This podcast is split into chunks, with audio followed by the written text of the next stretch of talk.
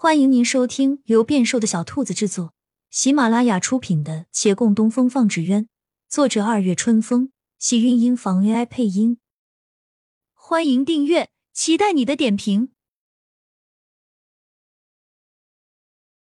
第九十集，他记得在刚到维远县的时候，这个人为了帮他，曾经搬着竹席到他房间。那时候他险些误会，也在那时，他告诉自己。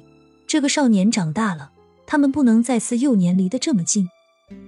可是他没有做到，一次也没做到。他又安慰自己，没做到也没关系。这个人长再大，在他眼中还是小孩子。但幼年时与这个小孩子同他而眠的时候，会脸红吗？这般思虑，某样心思不知不觉慢慢落地生根，就要萌生了芽。而他又想起了那晚无衣寨的满山风雨。那天，这个人情难自持，却说幸而是你，所以不会酿成大错。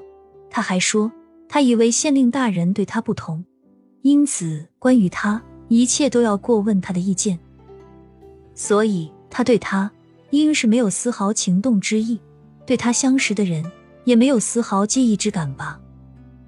心内就要破土而出的萌芽，转眼被尘土掩埋，很快化成灰烬。他一笑，那灰烬就随风飘散，便寻不到了。他闭了闭眼，不是小孩子又是什么？这个人一片赤诚，他在这瞎想什么呢？平白污了他的心意。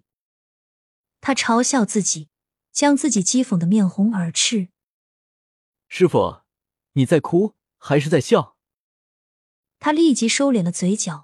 想摇摇头，却不好意思在他怀中乱动，挪于一会儿，才道：“没有哭，也没笑，只是还没睡着而已。”此时此境，若能安然入睡，那才是心虚有鬼故意装出来的。他不认为自己心虚，所以没睡着才是正常。为了更正常，他轻松的开口：“要是你也没睡，那就说说话吧。”好。那就再给他讲讲纸鸢的扎制技巧，这也太欲盖弥彰了。他思量着，还是换个话题，一时半会儿怎么也想不到。久不开口，月兰只好先说话。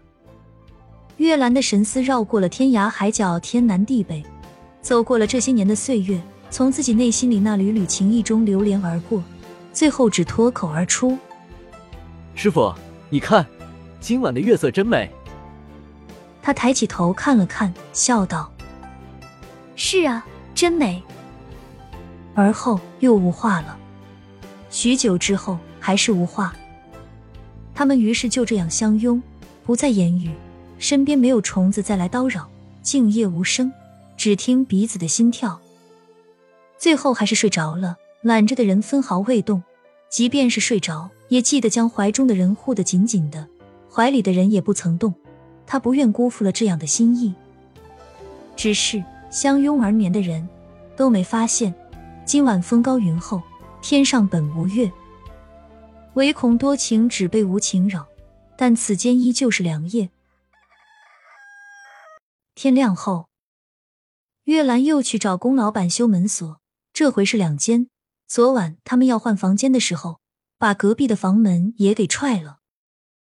他好心要给龚老板出钱，珠儿自是不能被爹知道他的谋划，只得继续自告奋勇找人去修，并豪爽地说：“不要你出钱，我们店里有规定，东西损坏了都是我们自己的责任，不会叫客人赔偿的，你不用谢我。”后半句话没说出口。只要你不告诉我爹，给锁匠出钱的时候，他的心滴了好久的血。但转念一想，能让洛长青受些折磨，也不枉他这番心血。只是过了好几天后，他从陆林口中听说，这些时间他大师哥都在师傅房中过夜的，说是要帮他赶虫子。他顿时就傻眼了。我这是赔了夫人又折兵吗？他慌里慌张的开始寻找去推移鱼虫的办法。熏香不行，治标不治本。得有一种跟那豆粉皂荚一样，能够在身上久留气味的东西才是。他极尽所能，迫不及待，且拉了两人过来了解情况。骆长青对于他的热心赞不绝口，他不好意思回应，只在心里道自己简直是多此一举。他急于尽快找出解决办法，在问询过程中，听说两人只有抱在一起，那伊鱼虫才不会来侵扰。两人认为这是个突破口，可珠儿一听，脑补了一下他们这些天抱在一起能做些什么，当即血潮上涌，两眼一翻，晕过去了。寻找办法的进度只好暂时搁浅。珠儿醒来后精神不佳，总觉得自己还忘记了一件事情。直到深夜，他忽然想起来：呀，他们俩还住着那贵客的房间呢。原是想折腾一下洛长青，既然月公子也在那儿，岂不是连月公子也连累了？左右那人没来，明儿早上给他们换回去。他气鼓鼓的躺着，又暗叹。我真的是没事找事啊！未待一日，是夜，天字一号房有不速之客到访。亲亲小耳朵们，本集精彩内容就到这里了，下集更精彩，记得关注、点赞、收藏三连哦，爱你！